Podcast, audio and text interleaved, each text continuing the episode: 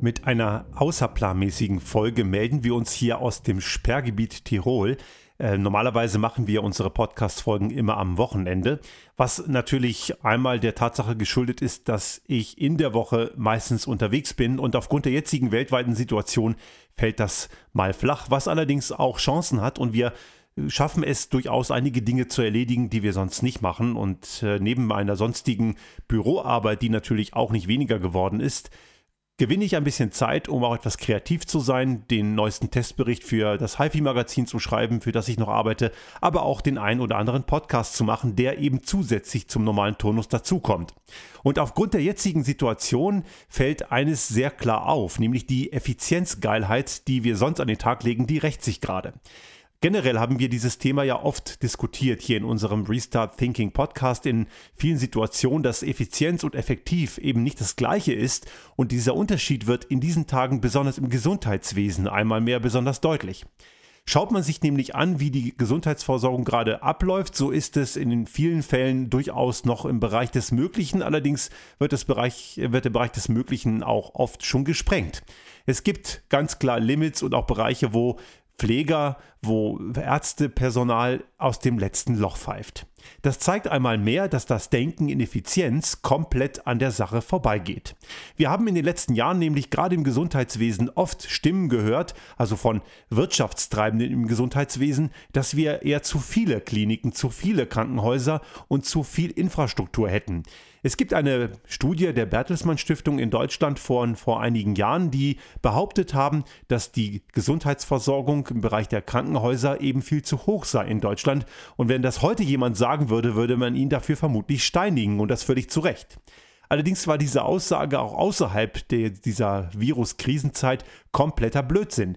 Denn eine Gesundheitsversorgung muss sich eben danach ausrichten, was im schlimmsten Fall eintreten kann, wenn auch dieser schlimmste Fall vielleicht bis vor einigen Tagen für viele noch nicht vorstellbar war.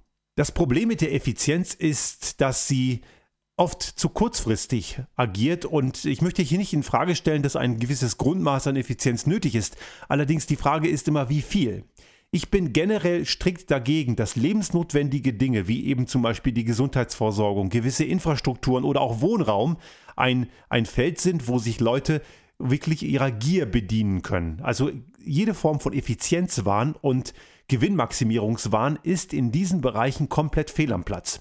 Für mich ist es komplett verwerflich, dass gewisse Großkrankenhausverbünde, gibt ja so große Krankenhauskonzerne, dass die mitunter 15 oder gar 18 Prozent Renditeziele auswerfen, weil sie eben aufgrund ihres Krankenhausbetriebs oder Betrieb von Altenheimen, also wirklich wichtige Einrichtungen des Lebens, ihren dicken Reibach machen wollen.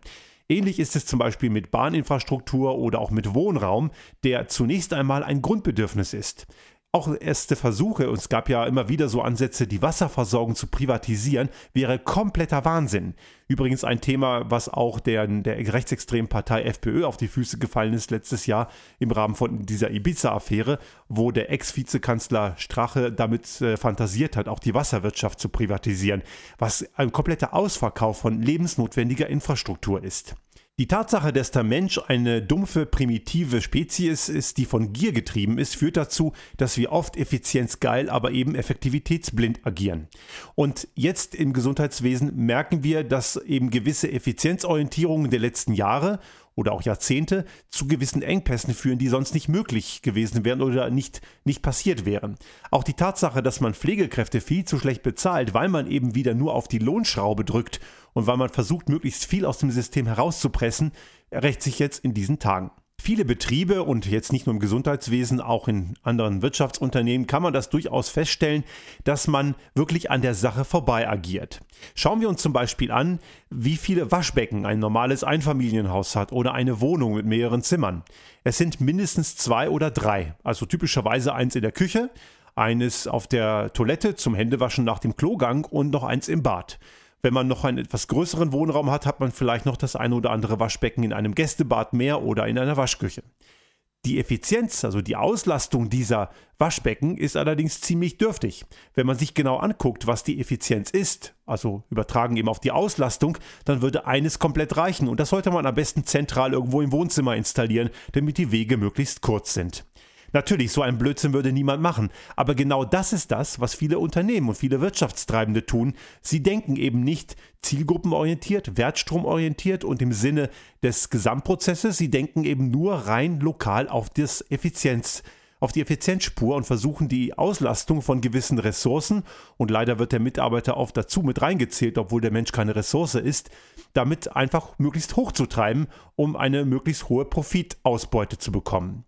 Ein anderes schönes Beispiel sind die Parkplätze vor großen Malls in den USA. Diese großen Parkflächen, wenn man dorthin kommt, sind meistens maximal zu einem Drittel belegt. Jedoch an wenigen Tagen im Jahr sieht die Welt anders aus, denn an gewissen Tagen ist der Bedarf extrem hoch, nämlich zu Thanksgiving und in der Vorweihnachtszeit. Und hätten diese Malls nicht diese großen Parkflächen, die sie nur an ganz wenigen Tagen im Jahr brauchen, würde ihnen eine ganze Menge Umsatz entgehen. Nun kann man sagen, Platz spielt in den USA keine Rolle, die haben einfach mehr als genug davon, aber das ist eben genau die Analogie. Grundsätzlich von der Auslastung her wäre es überhaupt gar nicht nötig, solche Parkflächen bereitzustellen. Allerdings weiß man, weil der gemeine US-Amerikaner eben nie zu Fuß geht und alles mit dem Auto macht, brauchen sie eben Parkplätze für eben diese wenigen Tage im Jahr, weil ihnen sonst ein wesentlicher Teil des Jahresumsatzes verloren gehen würde. Ich möchte in diesem Zusammenhang auf ein sehr lesenswertes Buch verweisen, nämlich von Eliyahu M. Goldred, ein israelischer Physiker, der sich allerdings sehr viel mit Wirtschaftsaktivitäten und Wirtschaftsdenken befasst hat. Auf ihn geht unter anderem auch die Theory of Constraints zurück, wo man eben Prozesse im Hinblick auf ihre Limitierungsfaktoren betrachtet. Und Goldratt hat 84 ein sehr spannendes Buch geschrieben, das heißt The Goal oder im Deutschen Das Ziel.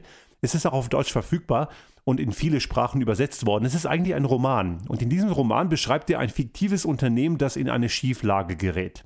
Und in diesem Roman wird eben dargestellt, wie ein, ein, ein äh, Geschäftsführer dieses Unternehmen am Ende doch rettet aufgrund gewisser Annahmen und gewisser Handlungsweisen. Auch wenn das Buch etwas technokratisch und zahlenlastig wirkt, so sind viele Erkenntnisse auch bis heute immer noch aktuell, obwohl es im Jahr 84 veröffentlicht wurde.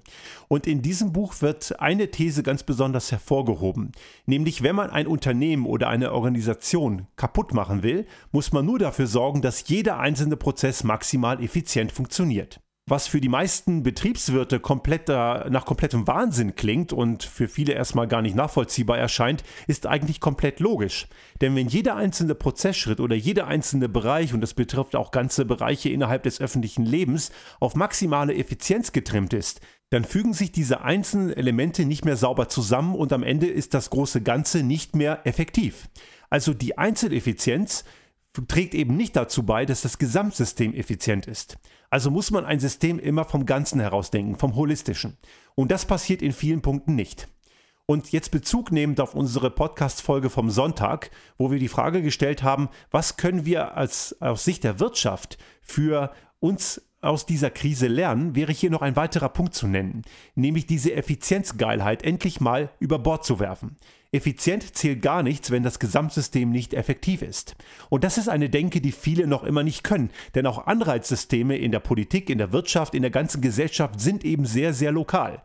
Das fängt schon in der Politik an, wo viele Politiker eben primär an ihre nächste Wiederwahl denken und nicht den Mut haben, Dinge über ihre Legislaturperiode hinaus zu betrachten, obwohl ich absolut davon überzeugt bin, dass das funktioniert, wenn man es auch plausibel erklären kann, ohne dass man seine eigene Wiederwahl damit aufs Spiel setzt. Und auch Unternehmenslenker sind oft Manager und keine Unternehmer. Diese werden nämlich oft nach ihrem lokalen, in dem Moment stattfindenden operativen Gewinn bewertet und keineswegs nach dem, was wirklich langfristig passiert. So passiert es zum Beispiel, dass Unternehmen im Vorjahr gewisse Produkte in den Markt drücken mit Gewalt, damit die Zahlen am Ende des Jahres super aussehen, was natürlich eine entsprechende Delle im Folgezeitraum zur Folge hat und entsprechende Probleme bei der Auslastungsgestaltung der Wertschöpfungsketten. Das ist allerdings für die betreffenden Manager meistens relativ egal, denn sie können von sich sagen, dass das Jahr mit einem super Ergebnis abgeschlossen wurde. Im Endeffekt agieren sie wie etwa so, dass man eine Blinddarmentzündung mit einer Schmerztablette bekämpft. Die Ursache des Problems wird gar nicht betrachtet, man versucht, dass es am Ende nur gut aussieht. Und ich habe vielleicht nicht die große Hoffnung, dass wir daraus lernen werden, wenn ich mir die Vergangenheit betrachte, aber man soll ja die Hoffnung nicht aufgeben.